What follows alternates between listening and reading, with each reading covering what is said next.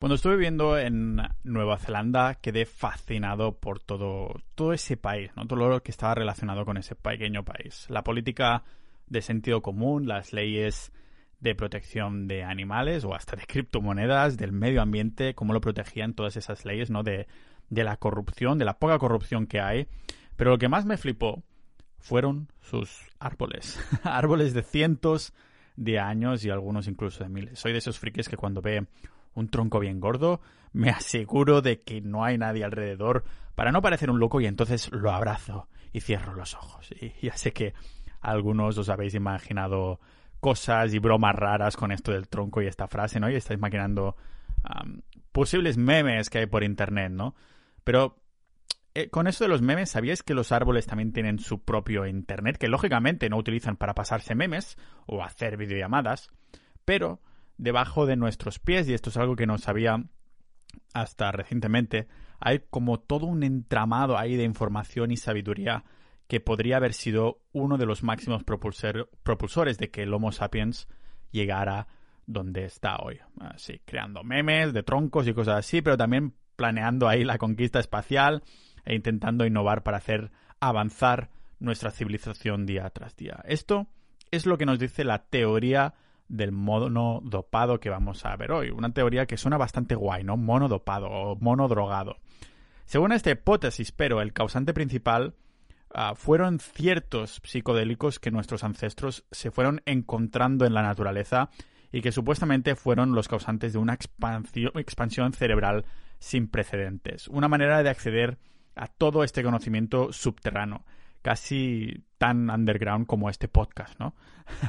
Por eso me pareció una teoría súper interesante cuando hice ese capítulo, el último del año pasado llamado La droga de Dios, que a día de hoy sigue siendo uno de los capítulos del podcast que hice de mis favoritos. Así que toqué muy por encima esto de la teoría del mono dopado y he pensado que hoy sería una buena oportunidad para tocar no tanto la superficie e indagar un poquito más. Creo que os va a gustar tanto como a mí si os gustan estas cosas de la mente y teorías ya no conspiranoicas porque podrían tener una buena base científica, ¿no? Así que lo vamos a ver hoy aquí en el podcast multidisciplinar de Pau Ninja.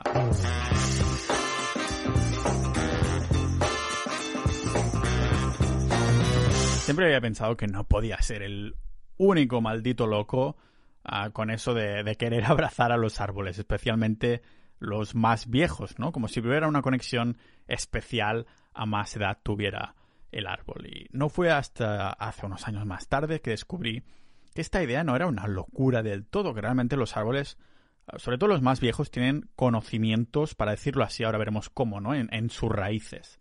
En esta red del suelo, de la tierra, la transmisión de la información va mucho más allá. Estamos hablando de que los árboles hablan entre ellos gracias a esta, esta red. Y, solo de pensarlo, porque nunca ni me lo había planteado hasta que empecé a leer información sobre esta teoría de la que vamos a hablar hoy, ¿no? Pero es que solo de pensar esto se me, se me rizan los pelos, y lógicamente no de la cabeza, pero del brazo, de los brazos, de, de pensar en todo esto, porque al parecer, mm, bueno, no creo que mi brazo sea el único que se riza con los pelillos y demás, porque los árboles también tienen lo que se llama micorrizas, que las micorrizas es la fusión entre los hongos y las raíces de las plantas, una fusión que es como más impactante incluso que la de Gotens y Trunks de Bola de Dragón, ¿no? Porque las micorrizas están en todas partes, a cada paso que damos en el bosque, pudiendo cubrir cientos de kilómetros de redes de, de hongos. El Internet de las setas, ¿no?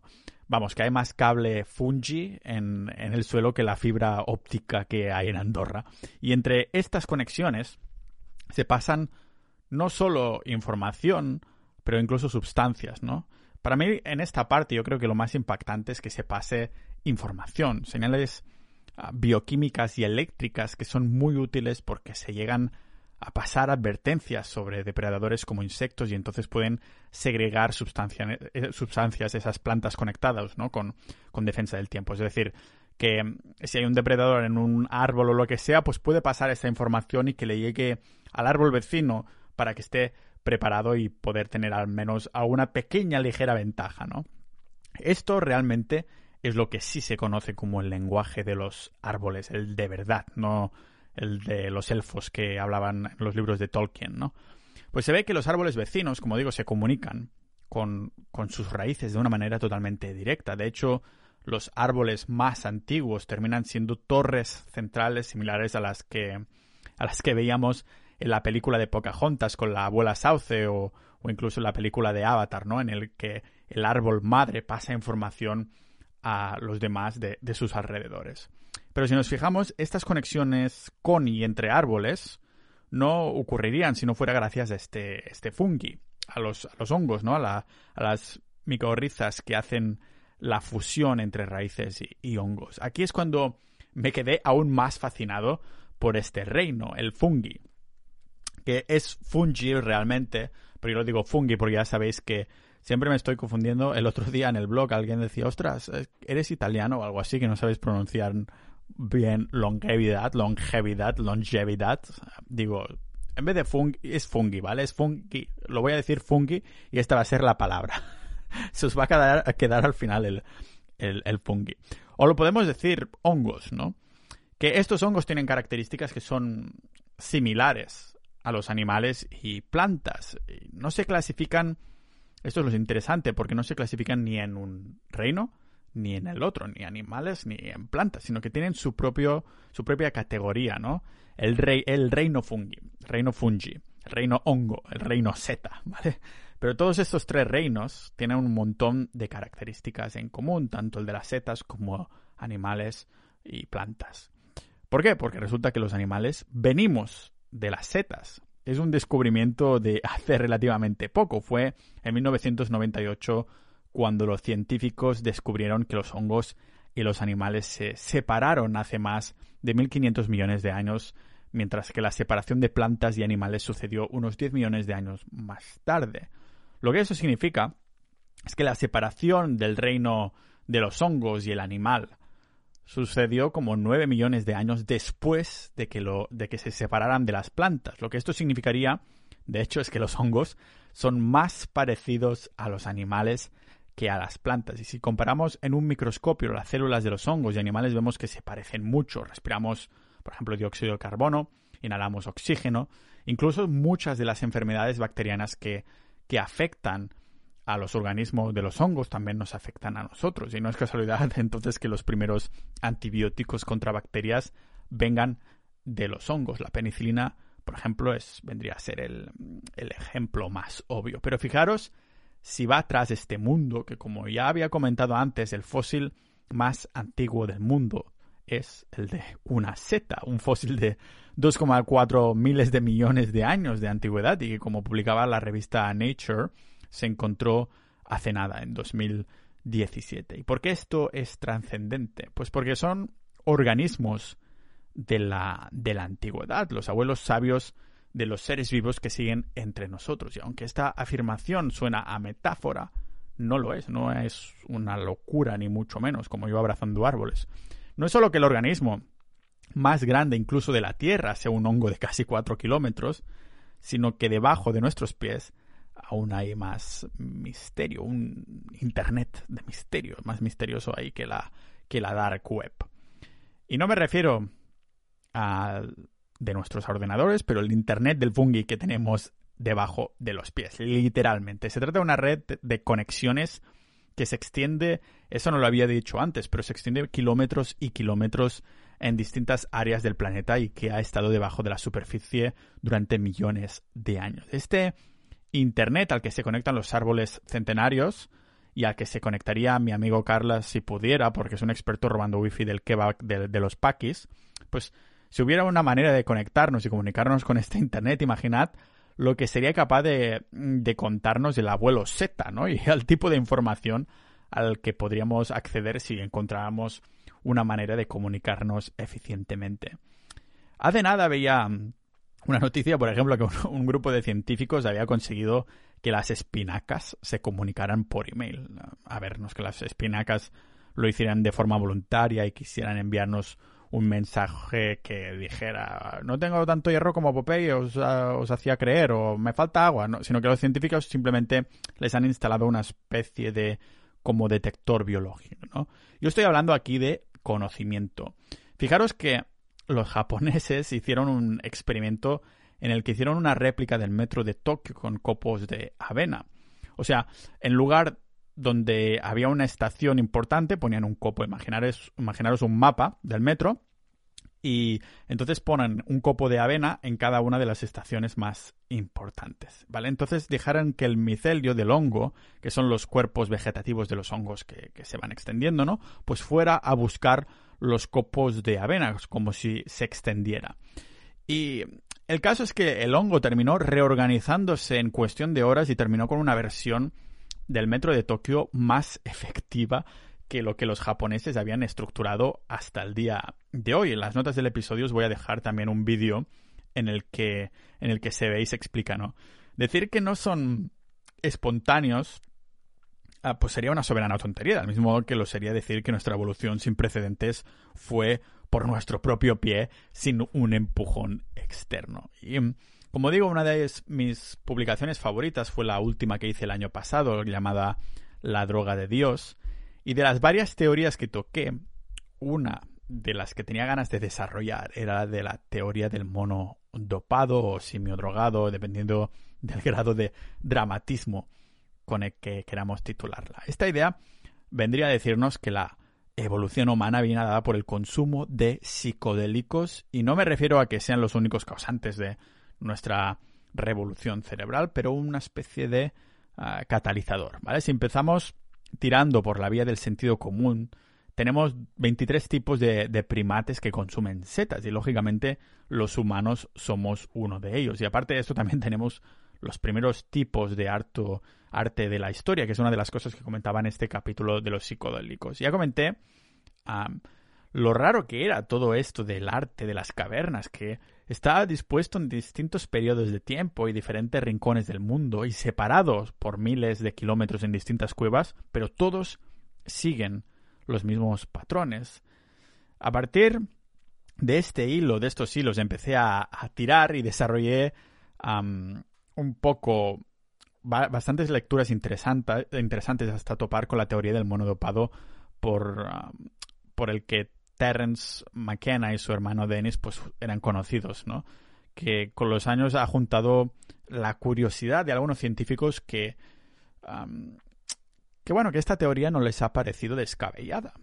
Y aunque más que una teoría la tendríamos que llamar una hipótesis del mono dopado, no, del modo dopado, del mono dopado, no la teoría del mono dopado, pero la hipótesis del mono dopado, porque una hipótesis es más especulativa y que no se ha podido demostrar aún, y por su lado una teoría se ha probado y demostrado con, con hechos. Y el doctor en psicología Timothy Leary también dijo de una manera muy agraciada que toda la sabiduría, humana, la energía que, que, obtenemos, viene dada por, la, por las sinergias que, que obtenemos de nuestro entorno. Que aunque sepamos que necesitamos comida para vivir, también ha sido gracias a las plantas y animales que hemos podido tener fuego, gas, aceite y todo lo que tenemos a nuestros alrededores, que de alguna manera nos hemos olvidado como las plantas nos han dado el don de ver más allá de nuestro, de nuestro ego, ¿no? Nos han transmitido conocimientos, aunque fuera de una manera también indirecta. Pero vayamos a ponernos un poquito más técnicas para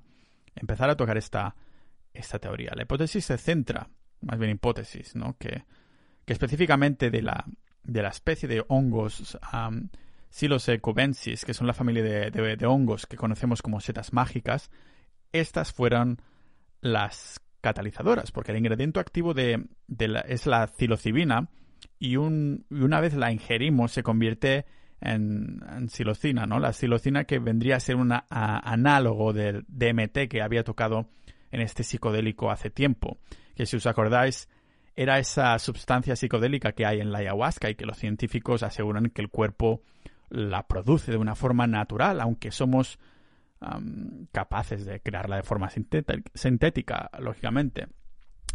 Pero al parecer, eso es una de las cosas que también me parecen súper misteriosas, que la DMT produce unas sensaciones muy parecidas a las experiencias cercanas a la muerte, pero nadie sabe aún qué parte del cuerpo genera DMT. El caso es que la psilocina mm, tiene una estructura molecular muy similar a DMT. De hecho, es como son exactamente lo mismo, pero la psilocina tiene una molécula adicional, así que no es raro esperar efectos similares, ¿no? Por eso, de la misma manera que la DMT se parece bastante a la fase REM del sueño en algunos, en algunos momentos de sus efectos, la psilocina produce un efecto similar, pero forma una forma mucho más ligera y lo hace de dos maneras principales. Primero, activa unos receptores del córtex ahí en nuestra cabeza que asociamos a la razón, que por motivos obvios, pues se desarrolló a gran escala en los humanos, mm, menos en algunos que conozco, eso también tengo que decirlo. Y segundo, una de estas maneras principales es que la psilocina inhibe la red neuronal por defecto, que es la red de nuestra cabeza, de nuestro cerebro, que nos hace pensar en el futuro y en el pasado y que es el, sitio, para decirlo de algún modo, donde vive nuestro, nuestro ego. Vamos, que es lo que hace que sintamos que estamos en el presente. Es lo que hace que esas personas que consumen psicodélicos se sientan tan en el presente, porque bloquea completamente, nuestra cabeza bloquea completamente esta red neuronal por defecto que nos hace pensar en el pasado y en el, y en el futuro. Solo estamos en el presente. Con esto, pues lógicamente obligamos a nuestro cerebro a pensar, para decirlo así, así de formas distintas, a conectarse de otras formas y a esas regiones de nuestra cabeza que normalmente estarían como calladas, ¿no? Estas zonas que están calladas entonces empiezan a hablar. En otras palabras, que las setas mágicas lo que hacen es bloquear las principales vías de información temporalmente para que se conecten. Ah, lo que hace es que nuestra mente encuentre otros caminos secundarios que nunca antes se había conectado y el cerebro termina comunicándose entre él mismo de una manera que nunca antes ah, ah, lo había hecho, ¿no? Pero lo mágico, nunca mejor dicho, de las, de las setas mágicas, es que una vez nos pasa el efecto de la psilocina, estas nuevas conexiones cerebrales entre distintas regiones permanecen, siguen ahí. Ya veis por dónde voy, ¿no? O, más bien, ya veis por dónde va la llamada teoría del mono dopado. Pensad que nos basamos en que tenemos cerebros grandes en cuanto a proporciones de nuestro cuerpo, especialmente si lo comparamos con el, resto de animales. Pero todo tiene un coste. Por ejemplo, en nuestro caso, el, el 20 o 25% de la energía que utilizamos en nuestro día a día la destinamos a mantener nuestros cerebros. Y eso teniendo en cuenta que solo ocupa un 2,5% de nuestra masa total. El resto de la masa está en mis bíceps, unos bíceps, unos bíceps que seguramente se utilizaban de manera más funcional hace 500.000, 100.000 años atrás, que fue cuando nuestro cerebro decidió doblarse de tamaño. Si nos lo paramos a pensar desde un punto de vista de la evolución, es un crecimiento de tamaño que es casi imposible de imaginar y que no se ha visto en ninguna otra especie. Los antropólogos, tanto de la vieja como nueva escuela, nunca han podido dar con una explicación de cómo ocurrió este crecimiento de tamaño de cerebro en un periodo súper pues, corto de tiempo. Aquí es cuando la hipótesis de McKenna entra en juego, en juego esto de la teoría del monodopado, ¿no? Siendo respaldada por otros científicos como el profesor David Lewis Williams y otros de más y menos renombre. Que por cierto, McKenna se expandió, se expandió en su libro que se llama Food of the Gods. Básicamente nos dicen que esta evolución cerebral sin precedentes vino por el encuentro de nuestros ancestros, del señor Monito, con esas plantas visionarias y ancestrales llenas de conocimientos, ¿no? Ya hemos visto antes con esa red de árboles y de, y de setas, ¿no? Que al fin y al cabo hay un montón ahí de, de información centenaria, bueno, milenaria diría yo, incluso más, millonaria, no sé si es una palabra.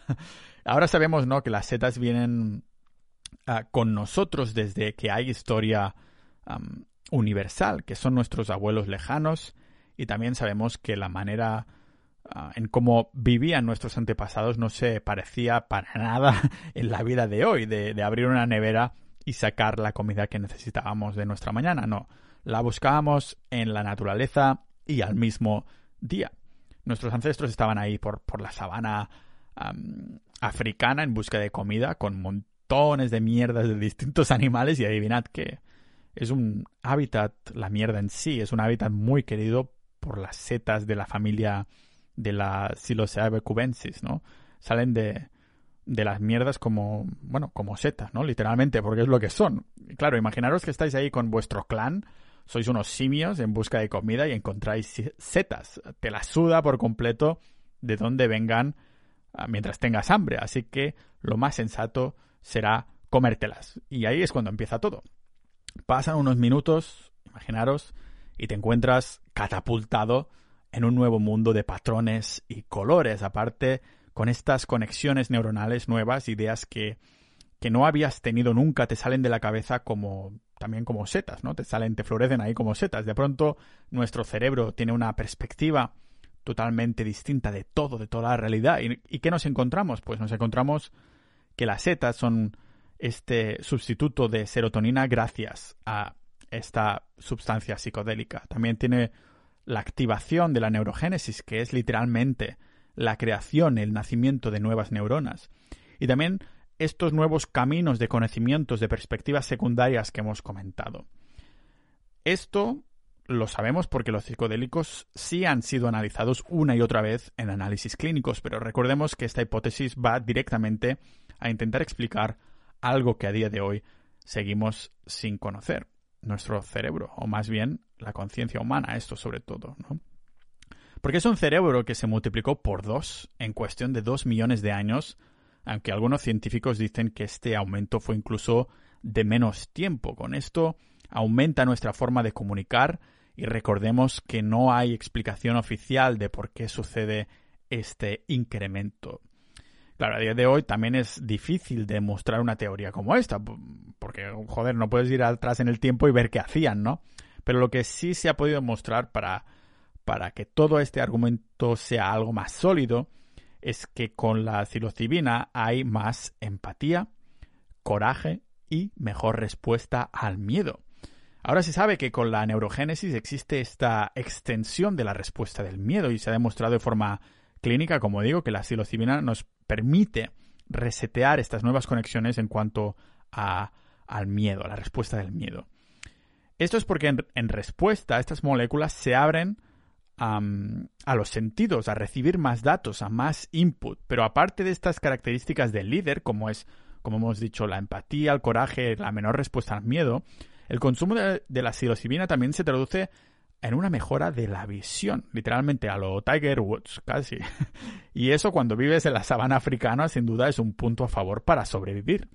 Aquellos que consumían setas vivirían ah, más que los que no. Y McKenna concluyó de que habría habido una relación simbiótica entre los humanos y el reino de las setas, una búsqueda activa de estos activos, lo que nos dio autorreflexión, lenguaje, religión, el arte y todo lo que esto ha llevado al ser humano, lógicamente.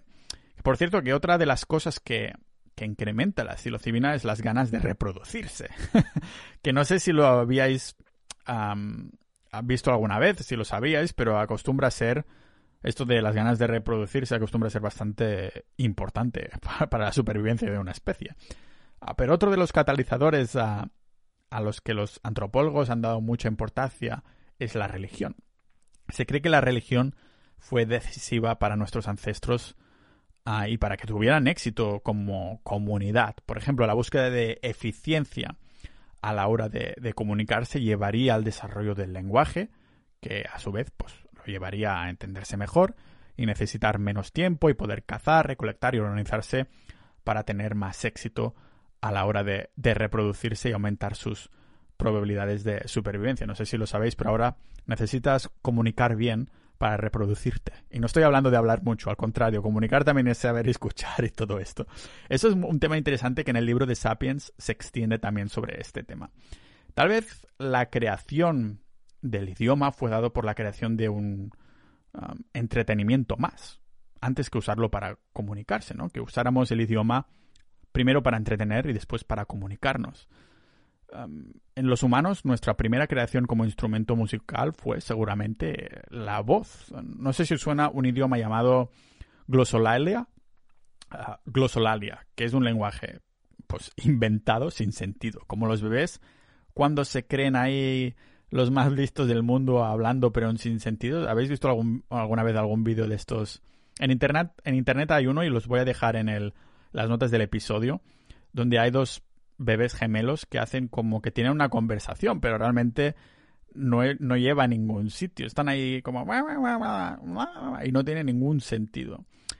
Así que es difícil de imaginar en adultos porque hay más conexiones, pero vendría a ser como esos mantras que se cantan y repiten en, en ciertas ceremonias religiosas que parecen, ya digo, un idioma inventado. Así que la glosolalia es una lengua con ausencia de significado. Si lo miramos de cerca, hay aún así hay como declinaciones, prefijos, sufijos y toda la sintaxis, pero sin significado. Así que en el desarrollo de, idiomas entre primates tiene más sentido pensar que estas visiones ah, de las sustancias que vienen de, los, de las setas pues potenciarían el arte y la religión que llevarían al uso de sonidos y más tarde ya sí que se utilizaría el lenguaje como medio de comunicación, como no acorde con el aumento de tamaño de cerebro que hemos comentado. Pero sucedió algo.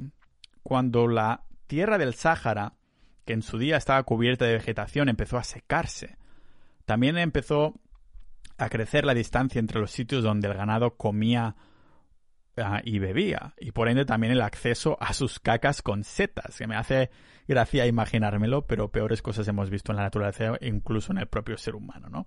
Cuando los ancestros empezaron a migrar al Medio Oriente en la búsqueda de más recursos y mejor clima, entonces tuvieron que recorrer sí o sí a la agricultura. En aquel entonces la agricultura había sido mínima porque el entorno nos proveía de todo, ¿no? Pero con este panorama se volvió absolutamente necesaria en el nuevo régimen de los glaciares en, retroceso que, pasa, que, pasan por, la, por Palestina y el Líbano. Y, Jericó, que es un sitio de, con más de 8.000 años de antigüedad y fue la civilización antigua más avanzada según algunas teorías.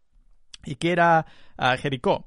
Pues una torre de cereales con unos recintos ahí que, que, servían como área de defensa, como si fuera el muro de ataque a los titanes, pero en pequeño. Como bien se explica en el libro de Sapiens, y para ligarlo con esta teoría del monodopado, fue precisamente por la agricultura que se creó el capitalismo, porque domesticar plantas y animales entonces significa un aumento de excedentes, que tienes más, que puedes acumular.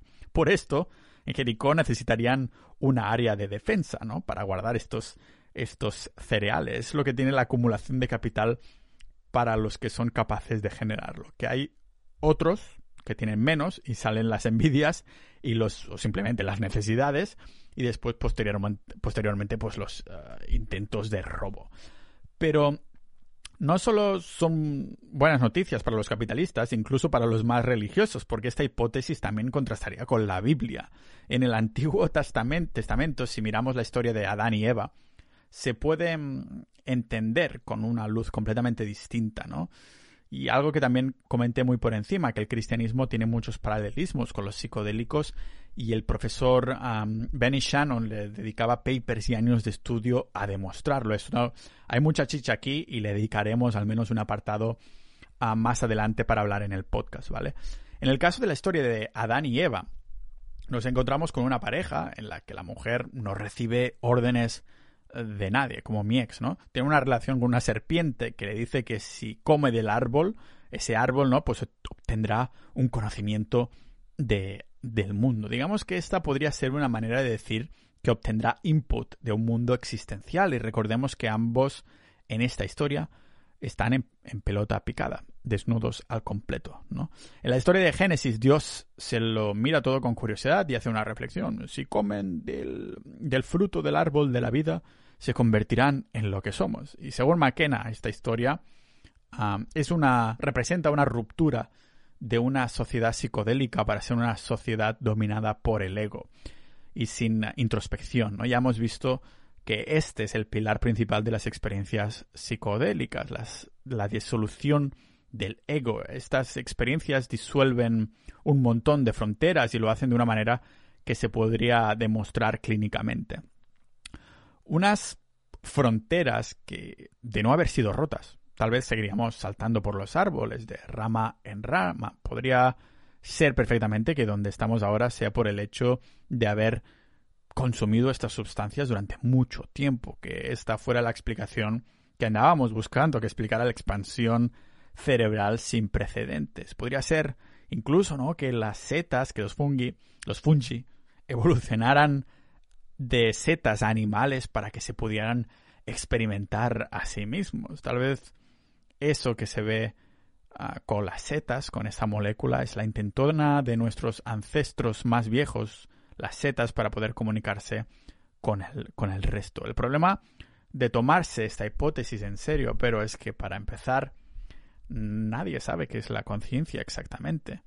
En ningún momento de la historia se ha hecho posible que le pudiéramos dar una definición a la palabra conciencia. El significado varía de, de, filosofía en filosofía o de persona en persona y entre corrientes de pensamiento. Hay quien duda de que la conciencia sea una señal de radio que aunque se nos estropee el receptor, o sea que nos muramos, esta señal seguirá en el aire. Hasta se podría extrapolar con la idea de la, el alma, ¿no? Mientras que otras se la imaginan como un ordenador, por ejemplo. Si lo estropeas deja de funcionar y ya está. No hay más. Tal vez podríamos ver a nuestra conciencia como el hecho de ser conscientes de uno mismo, o más bien de poder elegir si queremos o no seguir nuestros instintos más básicos, algo a lo que la mayoría de animales parece estar mm, forzados de una manera superior y natural, ¿no? Eso tendría sentido, porque entonces, en la teoría del mono dopado, aquellos que consumieron setas se volvieron más eh, humanos, más conscientes, pudieron empezar a elegir y tomar decisiones mucho más allá de sus instintos ah, más básicos. Pero no voy a ser yo quien lo defina o defienda, lógicamente. Lo que sí me veo con más capacidad de defender es los psicodélicos como sustancia. Que, vamos, que se deberían tomar más en serio y hable de los beneficios emocionales, cerebrales y la ciencia es rompedora con todo lo que nos puede aportar los psicodélicos. Solo por el incremento de las depresiones a nivel mundial y los beneficios que han demostrado los psicodélicos en, en pruebas de laboratorio, deberían ganarse al menos una etiqueta distinta más que simplemente drogas. Y ya son algunos mm, cuantos ninjas de la vida en la comunidad que están comentando experiencias muy buenas de las microdosis con esas sustancias, ¿no? Y el otro día uno de los miembros de la sociedad Ninja, la comunidad del podcast, comentaba su primera experiencia con LSD, ¿no? Aquí me gustaría hacer un pequeño paréntesis muy rápido y dar las gracias a todos los miembros de la sociedad Ninja, la comunidad del podcast, que dan soporte a, este podcast y la verdad que estoy muy contento de, formar parte también de, de, esta comunidad con estos miembros, ¿no? Pero lo que sí es incuestionable, volviendo a este tema, es que esta teoría evolutiva me parece mucho más divertida que el resto y ojalá pudiera ser validada con el tiempo, porque la influencia de las sustancias psicodélicas desde hace miles de años ha sido ah, más que evidente en la evolución de las culturas, pero siempre terminan prohibidas. Algo en lo que me interesa también entrar algún día, porque los psicodélicos culturalmente a lo largo de nuestra historia. Ah, y es que el, tema de los psicodélicos en la cultura tiene tela, tela, tela. La teoría del monodopado me ha parecido, eso sí, fascinante porque lo que nos dice es que quizás no solo han sido un factor trascendente en la evolución de las culturas, pero también en la de nuestra fisiología.